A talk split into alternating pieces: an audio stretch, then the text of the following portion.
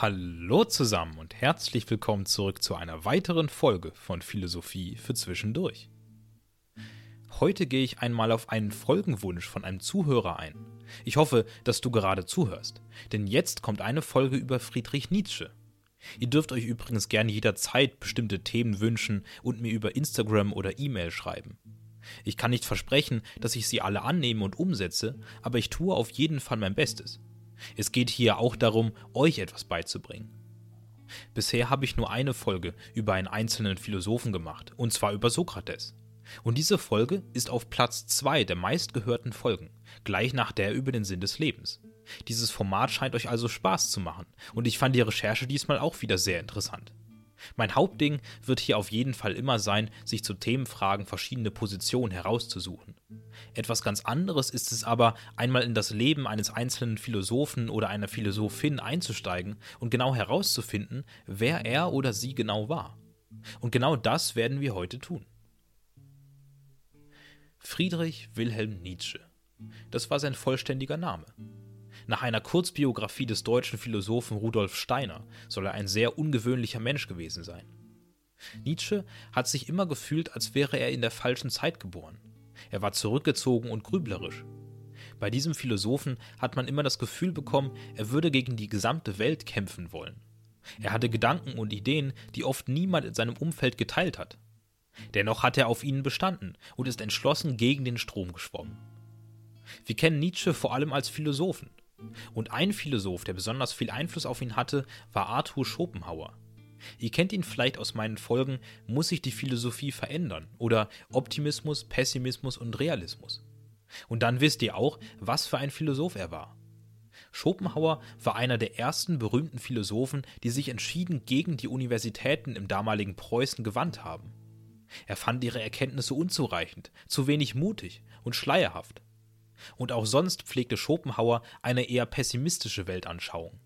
Ganz versessen war er auf dem Buddhismus und der Meinung, wir würden durch alles, was wir auf der Welt tun, leiden. Das Leben selbst würde Leiden bedeuten.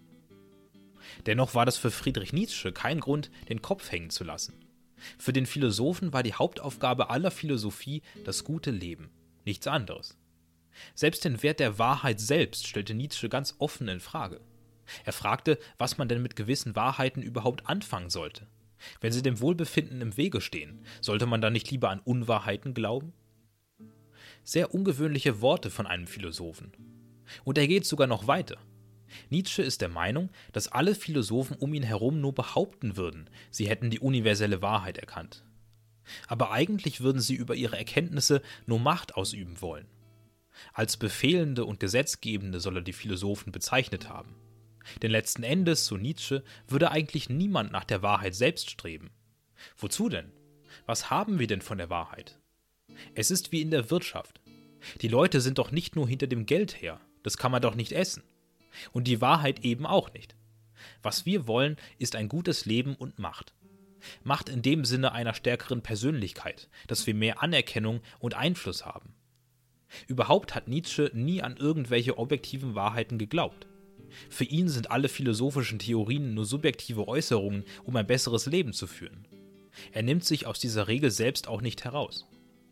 Aber weil es eben darum geht, lohnen sich gewisse Fragen nicht. Wen interessiert es, welchen Sinn das Leben hat? Für Nietzsche fragen nur kranke Persönlichkeiten danach.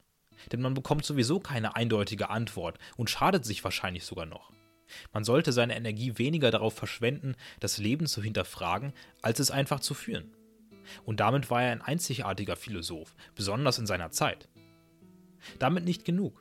Nietzsche lehnte auch grundlegende Konzepte der damaligen Gesellschaft ganz einfach ab. Moral, Gott und Religion. Für ihn sind das alles nur Mittel, die Menschen zu beschränken.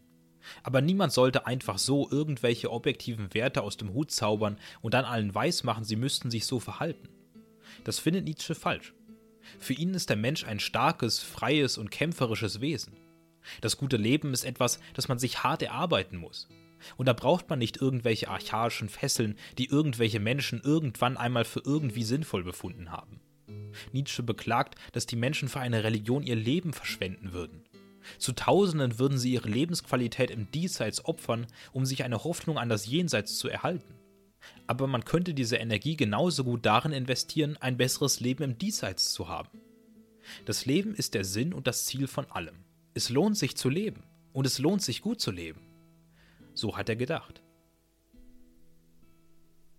Und diese Mentalität findet sich auch in seinem Charakter wieder.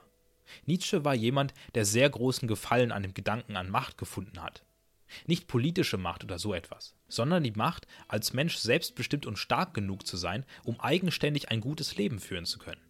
Er war ein absoluter Individualist und der Meinung, jeder Mensch sollte sich dem Kampf um das eigene gute Leben allein stellen. Alle müssen sich von ihren Fesseln lösen und ihren Weg finden. Auch Nietzsche selbst hat sich nie gern größeren Autoritäten untergeordnet. Zeit seines Lebens hat er jede Kritik an seinen Werken abgeschmettert und als subjektive Äußerung abgetan. Sogar die Regeln der Logik sieht er kritisch. Und das ist natürlich schwierig, wenn man über eine solche Kritik erreicht werden soll. Denn es gab durchaus Philosophen, die seine Werke an der einen oder anderen Stelle analytisch kritisiert haben, dass gewisse Passagen nicht komplett stimmig wären. Aber Nietzsche hatte bereits mit dem Wesen dieser Kritik ein Problem. Klar sind gewisse Einsichten wie die von Kant logisch und analytisch schlüssig. Doch es hält doch die Philosophie niemand mehr für besonders hilfreich oder nötig, meint Nietzsche. Genau wie Schopenhauer findet der Philosoph die zeitgenössische Philosophie viel zu eingeschlafen und starr. Keiner würde sich trauen, einmal außerhalb des bekannten Systems zu denken. Stattdessen gab es entweder irgendwelche langatmigen Texte, die sowieso niemand verstand, oder lauter Tautologien, also Sätze, die ohnehin schon klar und logisch waren.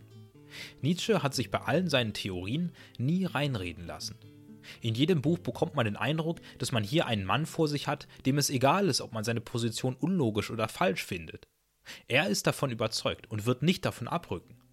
Dazu sagt der Philosoph, mein Ehrgeiz ist es, in zehn Sätzen zu sagen, was jeder andere in einem Buch sagt und was jeder andere in einem Buch nicht sagt.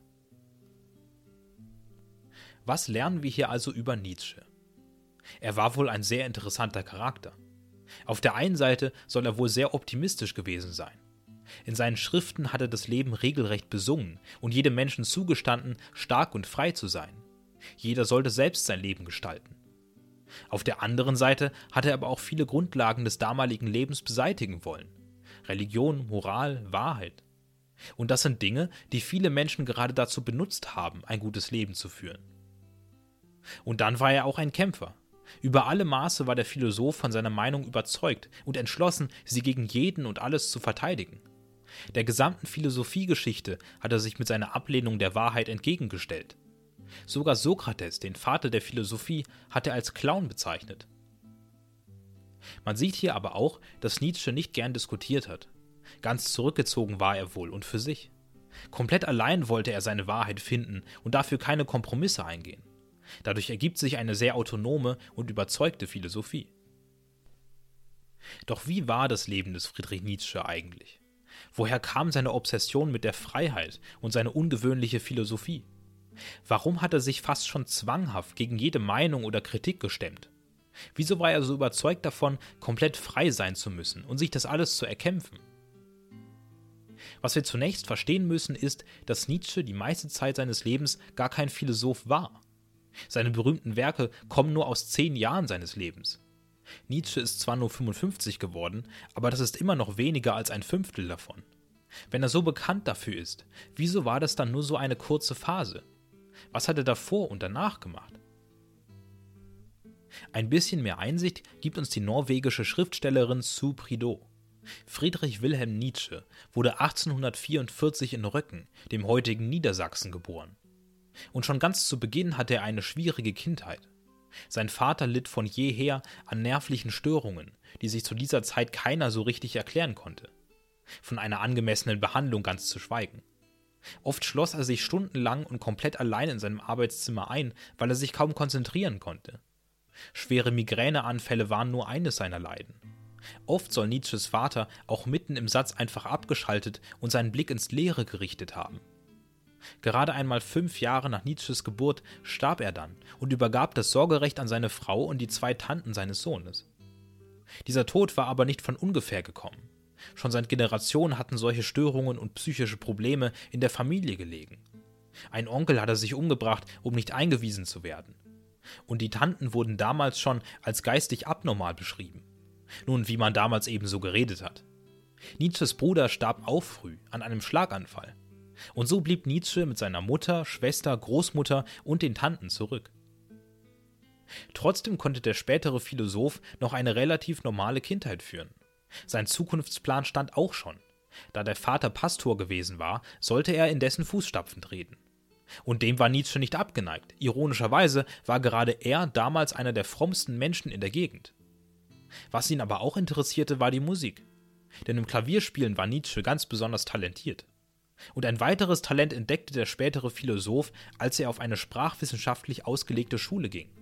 Den Musikwunsch verwarf Nietzsche dann schnell, weil er daneben zu viele andere lukrativere Begabungen hatte. Auch die Theologie, also Religionswissenschaft, gab er nach einem Semester auf.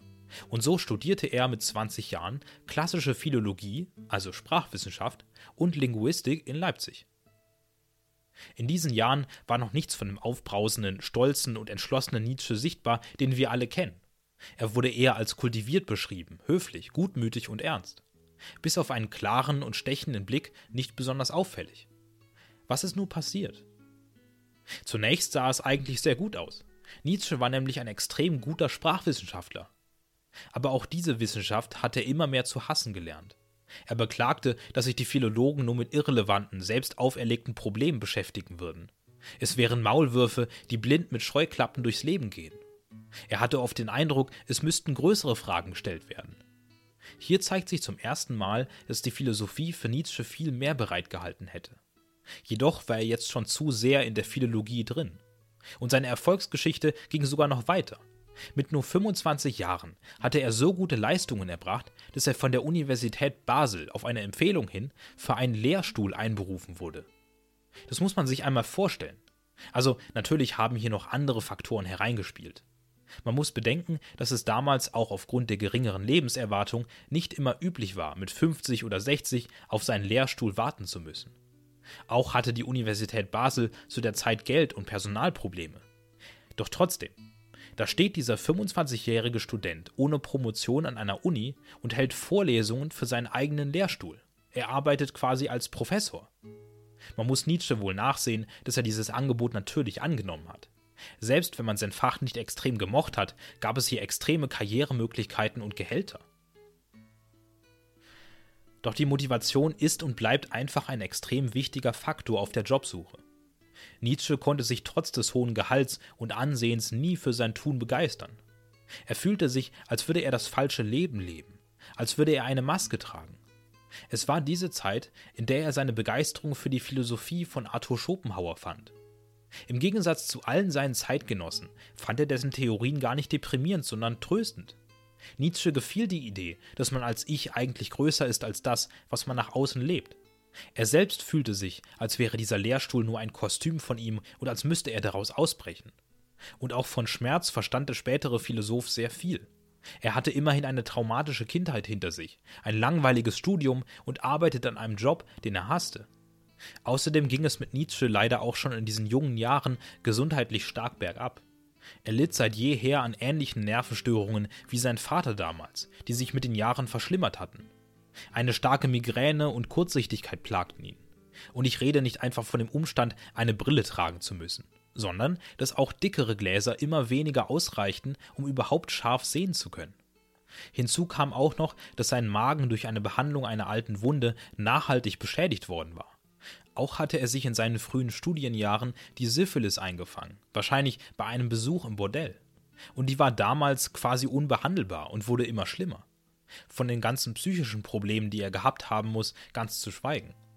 Es war ehrlich gesagt fast ein Wunder, dass der spätere Philosoph überhaupt noch so lang hat unterrichten können. Doch jetzt wollte Nietzsche endlich losbrechen, endlich seine Maske ablegen, seinen Job kündigen und tun, was er eigentlich wollte, in der Philosophie forschen. Das Problem war nur leider, dass er ja gar keine philosophische Ausbildung hatte. Er hatte Sprachwissenschaften studiert, und als er an der Universität Basel beantragte, seinen Lehrstuhl auf einen philosophischen zu ändern, erntete er nichts als Überraschung und Ablehnung. Es war ja ohnehin eine Ehre gewesen, so jung und ohne Promotion Professor werden zu dürfen. Und dann auch noch komplett fachfremd? Nun und so begannen die wohl bis dahin schlimmsten Jahre für Nietzsche. Er veröffentlichte die ein oder andere Schrift mit philosophischen Gedanken, aber keiner wollte sie lesen. Sie fanden nirgends in der wissenschaftlichen Welt groß Anklang. Seine Krankheiten holten ihn langsam aber sicher ein, sodass er anfing, sich Semester um Semester freizunehmen. Die Ärzte konnten aber alle nur wenig für ihn tun und rieten ihm, sich am besten komplett zu schonen. So brachte Nietzsche immer mehr Zeit allein in abgedunkelten Räumen zu, wie sein Vater damals. Neben diesem ganzen Elend hatte Nietzsches Lage wenigstens noch einen kleinen Vorteil. Jetzt konnte er sich endlich in Ruhe seiner geliebten Philosophie widmen. Im Jahre 1878 schrieb er noch das Buch Menschliches allzu Menschliches. Aber als auch das nicht ankam und seine Krankheit sich nicht besserte, ließ er sich ein Jahr später vorzeitig pensionieren. Den Traum, als Philosophieprofessor arbeiten zu können, gab er auf und war fortan freier Philosoph. Zu dieser Zeit war Nietzsche gerade einmal 35 Jahre alt. Und hier begann die Phase des Friedrich Wilhelm Nietzsche, den wir alle kennen. Denn er schrieb und schrieb und schrieb. In den nächsten zehn Jahren brachte er alle Werke heraus, die wir heute von ihm kennen. Unter anderem die fröhliche Wissenschaft, jenseits von Gut und Böse, zur Genealogie der Moral und also sprach Zarathustra. Jedoch blieb das Ergebnis dasselbe. Seine Bücher fanden wenig Beachtung, es kam keine Diskussion zustande und alles, was er erntete, war Kritik. Niemand teilte seine Weltanschauungen, niemand verstand ihn. Seine radikalen Sichten gegen die Moral, die Wahrheit, die Universitäten und die Religion konnte niemand nachvollziehen. Stück für Stück zogen sich auch seine engsten Freunde von ihm zurück, sodass er fast komplett isoliert war. Mehr als ohnehin schon. Nietzsches spätere Schriften zeugten auch immer mehr von seinen psychischen Problemen und seinem Größenwahn. Nicht zuletzt seine angefangene Autobiografie aus dem Jahre 1888 namens Ecce Homo, mit Kapiteln wie Warum ich so klug bin, warum ich so weise bin und warum ich so gute Bücher schreibe. Ein bekannter Ausspruch daraus ist Ich bin kein Mensch, ich bin Dynamit. Diese produktive Phase hielt jedoch nicht lange an. Im Jahre 1889 erlitt er schließlich einen kompletten Zusammenbruch. Die Krankheiten, die Isolation und die schwierige Lebenslage hatten ihren Tribut gefordert. Akute Lichtscheu, starke Migräneanfälle, Suizidgedanken, Größenwahn, Isolation, Syphilis, Gonorrhoe und später noch nachgewiesene Demenz und Alzheimer. All das zwang den freien Philosophen für den Rest seines Lebens in sein Krankenbett. Nach mehreren Schlaganfällen konnte er irgendwann noch nicht einmal mehr laufen oder sprechen. Im Jahre 1900 starb Friedrich Nietzsche schließlich mit 55 Jahren an einer Lungenentzündung und einem weiteren darauf folgenden Schlaganfall. Ich glaube, kaum ein Philosoph hatte so ein schweres Leben wie dieser. Aus einer Kindheit voller Tod, über eine Schule mit einem Fach, das er nicht mochte, ein Studium, das er hasste, einen Job, den er verabscheute, in ein Leben, das er eigentlich immer wollte, das ihm aber dann zehn Jahre später wieder entrissen wurde, nachdem ihn zu seiner Zeit ohnehin niemand dafür wertgeschätzt hatte. Es gehört eine gewisse Größe dazu, dass Nietzsche trotz allem so viele Bücher veröffentlicht hat. Denn diese Werke sind sein Vermächtnis, das inzwischen auf der ganzen Welt gelesen und diskutiert wird. Und von diesen Werken möchte ich euch noch kurz ein paar zeigen. In seinen Vorworten hatte Nietzsche die Gelegenheit, ganz offen über seine Weltansichten zu reden. Und davon macht er auch Gebrauch. Ich kann sie nur empfehlen. Er redet davon, dass man als wahrhaftiger Philosoph einen freien Geist braucht, der sich auch nicht von Universitäten oder anderen Menschen beeinflussen lässt. Für Nietzsche ist die Suche nach einem guten Leben und der eigenen Wahrheit ein Kampf, den man alleine kämpfen muss, genau wie er es getan hat. Sprechen wir über sein Buch zur Genealogie der Moral. Wie der Titel schon sagt, lehnt er hier das Konzept einer objektiven Moral ab. Nietzsche sagt, dass der Mensch an sich weder komplett gut noch komplett schlecht ist. Und es unterscheiden sich auch überall auf der Welt die kulturellen Vorstellungen des Guten und Bösen. Wo also sollte eine objektive Moral herkommen? Es gibt keine. Und so gibt es für Nietzsche auch keine Legitimation mehr, solchen Regeln zu folgen. Alles, was sie tun, ist, die Macht der Starken in einer Gesellschaft zu erhalten. Die Moral ist ein Mittel, um die Macht einer Gruppe zu legitimieren. Mehr zu diesem Werk findet ihr auch in meiner dritten und vierten Folge zum guten Menschen und der Moral. Aber hier sehen wir direkt eine große These von Nietzsche, die Ablehnung der Moral. Damals eine sehr unkonventionelle Idee, die keiner wirklich verstanden hat. Auch Nietzsches Position zur Wahrheit wird offensichtlich. Es gibt keine objektive Erkenntnis. Das alles ist nur zur Durchsetzung der Macht da. Inzwischen findet seine Philosophie jedoch wieder mehr Gehör. Es scheint hier ein Konzept von menschlicher Selbstbestimmung zu geben. Und das ist ein sehr moderner Gedanke. Es ist interessant, dass Nietzsche sich in der falschen Zeit gefühlt hat, denn man könnte den Eindruck gewinnen, dass er das tatsächlich war. Ein weiteres berühmtes Werk des Philosophen ist Die fröhliche Wissenschaft. Hier lehnt er die Religion ab. Er sagt, Gott wäre tot und der Glaube an ihn würde uns nichts mehr geben. Wir hätten ganz einfach in den vergangenen Jahrhunderten viel zu viel geforscht. Früher erschien uns Gott vielleicht plausibel, weil wir mit ihm die gesamte Welt erklären konnten. Aber inzwischen sind so viele Phänomene naturwissenschaftlich erklärt worden, dass Gott nicht nur unplausibel, sondern auch unnötig geworden ist. Wir brauchen ihn gar nicht mehr, um ein gutes Leben zu haben. Im 19. Jahrhundert, so Nietzsche, kann man sich das Leben auf Erden so schön machen, dass man nicht die ganze Zeit auf ein Jenseits hoffen muss. Sollte man auch nicht. Der Philosoph bezeichnet die Menschen um sich herum als nihilistisch. Sie würden einem nichts anhängen, ihr Leben für nichts vergeuden und dann ins Nichts gehen. Und nicht nur das, sie machen sich durch ihren Glauben ihr eigentliches Leben kaputt. Durch die ganzen Richtlinien und Riten kettet man sein eigenes Leben an eine Hoffnung auf ein anderes. Davon soll man sich frei machen, sagt Nietzsche. Es ist doch gar nicht nötig, das jetzige Leben zu opfern, wenn man jetzt gerade die Macht hat, es zu verbessern. Klar behauptet Nietzsche hier, unser Leben hätte keinen wirklichen Sinn und unsere große Erlösung gäbe es gar nicht. Aber nur um zu sagen, dass es das gar nicht braucht. Es ist doch schön hier auf der Erde. Nietzsche stellt uns Menschen als frei, stark und selbstständig dar. Er fordert, dass wir als Übermenschen endlich die Gewalt über unser Leben annehmen, die uns zusteht. Auch hier könnt ihr gern in eine andere Folge reinhören, wenn ihr ausführlichere Infos wollt. In meiner 26. Folge mit dem Namen Wozu glaubt man an Gott rede ich darüber. Aber das ist interessant, nicht wahr? Friedrich Wilhelm Nietzsche, der wie kaum ein anderer gelitten hat, ist der festen Überzeugung, dass man immer die Möglichkeit hat, noch das Beste aus seinem Leben zu machen. Dieser unerbitterliche Optimismus ist doch bewundernswert, oder? Man sieht hier auch wieder, wie wichtig Nietzsche das Leben im Vergleich zur Wahrheit ist. Im Grunde ist seine Widerlegung Gottes nichts weiter als eine Annahme, die natürlich auch gut begründet ist. Aber er hält sich nicht mit metaphysischen Argumenten auf, weil es das für ihn nicht braucht. Das Leben ist ohne Gott doch sowieso besser. Dann nehmen wir doch einfach mal an, dass es ihn nicht gibt. So, und ein letztes Wort noch, bevor wir zusammenfassen und zur Konklusion kommen. Also sprach Zarathustra ist ein Buch, das wahrscheinlich autobiografischer ist als Nietzsches Autobiografie. Denn es ist seine eigene Bibel. Das zeigt, was für eine enorme Selbsteinschätzung der Philosoph hatte. Er hat eine Bibel geschrieben, in der er selbst der Prophet ist, Zarathustra. Denn wie Nietzsche hat dieser jahrelang isoliert zugebracht und nachgedacht, in seinem Fall auf einem Berg. Und mit seinen Erkenntnissen ist der Prophet schließlich auch ungefähr im Alter von Nietzsche unter die Menschen gegangen. Wie der Philosoph seine Bücher veröffentlicht hat, so wollte der Prophet sein Wissen verbreiten. Doch beide wurden verlacht und ignoriert. Niemand wollte Zarathustra oder Nietzsche glauben, dass Gott tot wäre. Und so gestehen sich beide ein, dass die Menschheit nicht bereit für ihre Erkenntnisse sind. Sie glauben nicht, dass sie fehlerhaft sind, wohlgemerkt. Und sie sind auch überzeugt, dass es sich mit ihrer Linie besser leben lassen würde. Aber sie erkennen die Schwäche der Menschheit an. Denn diese braucht ihren Gott, ihre Moral, ihre Wahrheit. Der Philosoph ist wie der Prophet nur einfach zur falschen Zeit geboren. Fassen wir einmal zusammen. Wer war Nietzsche? Er scheint ein sehr ungewöhnlicher Charakter gewesen zu sein. Fest überzeugt von seiner Meinung, auch wenn sie keiner hören wollte. Radikal mit seinen Ansichten, obwohl alle zeitgenössische Philosophie dagegen ging. Optimistisch für das Leben der Menschen, trotz einem eigenen außerordentlich schweren Leben. Und unermüdlich hat er weitergemacht und Bücher veröffentlicht, bis er nicht mehr konnte.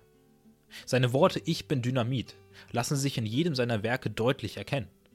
Leidenschaftlich lehnt er in dem einen alle Moral ab und fordert sich individuell frei, eigene Regeln für das Leben zu überlegen. Mit Überzeugung redet er gegen Gott in einer Zeit, in der alle Menschen noch sonntags in die Kirche gegangen sind. Und fast schon fanatisch veröffentlicht er über dieses ganze Thema seine eigene Konzeption der Bibel. Und man darf nicht vergessen, dass er gar keine philosophische Ausbildung hatte. Und trotzdem stand er auf einer Linie mit allen anderen universitären Philosophen. Was halten wir also von Nietzsche? War er tatsächlich der große Philosoph, für den wir ihn halten? War er einfach nur ein Verrückter? Ich glaube, dass Nietzsche ein von vielen Übeln geplagter Mann war. Was wir aus seinem Leben vor allem lernen können, versucht immer das zu tun, wenn ihr könnt, was euch Freude macht. Denn sonst ist es vielleicht irgendwann zu spät. Sicherlich nicht so schnell wie bei Nietzsche. Aber man hat nur eine begrenzte Zeit auf der Erde. Der Körper macht nicht alles mit. Wie viel Erfolg und wie viel Geld hatte Nietzsche nicht bei der Philologie? Doch das alles ist wertlos. Wir kennen ihn von seinen philosophischen Werken, die zu seiner Zeit alle fruchtlos waren. Aber die Sprachwissenschaft, wo er so erfolgreich war, hatte dagegen gehasst, er stand nicht dahinter. Es ist so, als hätte der Philosoph erst sehr spät angefangen, selbst auf seine Philosophie zu hören. Der Mensch ist frei und soll tun, was er will. Es hilft doch nichts, sich durch irgendwelche unrealen Regeln festzuketten, sei es von der Universität, der Kirche oder der Gesellschaft. Wir sind alles selbstbestimmte Individuen, die am Ende ihr eigenes Leben führen. Und manchmal muss man tatsächlich im eigenen Denken alles verwerfen. Selbst die Wahrheit an sich, wenn man sich nicht sicher ist. Selbst wenn alle sagen, dass es ganz, ganz logisch ist, ist es das wirklich? So arbeiten wir Philosophen. Mit dieser modernen Sicht auf die Dinge hat Nietzsche vielleicht tatsächlich in der falschen Zeit gelebt. Die Entschlossenheit, mit der er seine Meinungen hervorbringt, ist bewundernswert. Auch hier kann man sich sicher etwas mitnehmen. Wenn man wirklich von etwas überzeugt ist, sollte man es nicht deshalb verstecken, weil es sonst niemand versteht. Manchmal denkt man eben unzeitgemäß, doch dieses Denken ist wertvoll. Es treibt den Diskurs voran. Und vor allem die Philosophie sollte regelmäßig daran erinnert werden, dass sie für alle zugänglich und nützlich sein sollte. Wenn man immer nur Tautologien oder schleierhafte Texte von sich gibt, ist niemandem geholfen. Doch sicherlich hatte auch Nietzsche seine Fehler. Seine Philosophie war bahnbrechend, aber nicht fehlerfrei. Und damit meine ich noch nicht einmal seine eventuellen logischen Fehltritte. Aber gewisse philosophische Erkenntnisse gewinnt man nur im Dialog, in Gesellschaft. Nun war es natürlich nicht nur Nietzsches Schuld, dass er so isoliert war. Zum Großteil war es ja schon seine Krankheit. Aber er hat auch selbst zu seiner Isolation beigetragen, da er niemanden sonst hören wollte. Alle Kritik fand er falsch, jede Diskussion unnötig. Nur ist das eben auch ein wichtiger Teil der Philosophie. Ich bin zum Beispiel nicht der Meinung, dass es keine objektive Wahrheit gibt. Auch glaube ich nicht, dass die meisten Wahrheiten dem guten Leben schaden. Ich glaube, dass das Leben durch Wahrheiten nur immer reicher werden kann. Das muss nicht unbedingt stimmen. Aber Nietzsche hat sich nie damit auseinandergesetzt, sondern ist nur immer seinen eigenen Kurs gefahren. Und so wird die eigene Philosophie natürlich auch nicht reicher. Ihr dürft nie vergessen, dass ihr nicht alleine seid. Den Kampf um die Wahrheit muss schließlich nicht nur man selbst kämpfen. Man findet immer Gleichgesinnte und Freunde. Zwei Köpfe denken deutlich besser als einer. Habt Geduld mit anderen Meinungen und gesteht euch ein, dass ihr vielleicht auch nicht alles überblickt. Je mehr Leute sich gegenseitig dabei unterstützen, ein gutes Leben zu haben, desto besser wird es doch. Nietzsche hatte mit seinem Satz nicht Unrecht. Er war definitiv Dynamit. Dynamit, den die Philosophielandschaft des 19. Jahrhunderts definitiv gebraucht hat. Er war entschlossen und determiniert, der Welt genau das zu sagen, was er gemeint hat. Er war überzeugt davon, allen Menschen helfen zu können, wenn sie nur seiner Philosophie folgen würden. Und bei vielen hat er das sicher geschafft und schafft es immer noch. Aber Dynamit ist eben ein Sprengstoff. Er explodiert und mischt das gesamte Umfeld ordentlich auf. Doch er tut es allein. Nichts kann daneben bestehen oder ihm helfen. Und ist er einmal explodiert, verschwindet er. So schnell wie Nietzsche als Philosoph tätig wurde, so schnell war er auch wieder weg. Und auch das ist natürlich nicht seine Schuld. Wenn aber einmal alles explodiert ist, braucht es auch Leute, die es wieder aufbauen. Das brauchen wir auch in der Philosophie. Und ganz allein schafft man das auf jeden Fall nicht. Und das war meine Folge zu Friedrich Nietzsche. Wie interessant, einmal einen weiteren Einblick in das Leben dieses Philosophen zu bekommen. Sagt mir gern Bescheid, wenn ihr mal wieder einen Folgenwunsch haben solltet. In der Abstimmung auf Spotify könnt ihr mich heute wissen lassen, was ihr über Nietzsche denkt. Wer war er? Einfach nur ein Verrückter? Ein geplagter Mann? Ein genialer Denker? Oder vielleicht einfach nur ein normaler Philosoph? Folgt mir gern da, wo ihr gerade zuhört, damit ihr keine Folge mehr verpasst. Auch gern kommentieren, falls ihr auf Spotify oder YouTube seid. Falls ihr mich sonst erreichen wollt, habt ihr mein Mail und mein Insta in der Beschreibung. Wenn euch Trailer zu den Folgen interessieren, schaut gerne auf TikTok vorbei. Und das war alles. Macht es gut. Schönen Tag noch.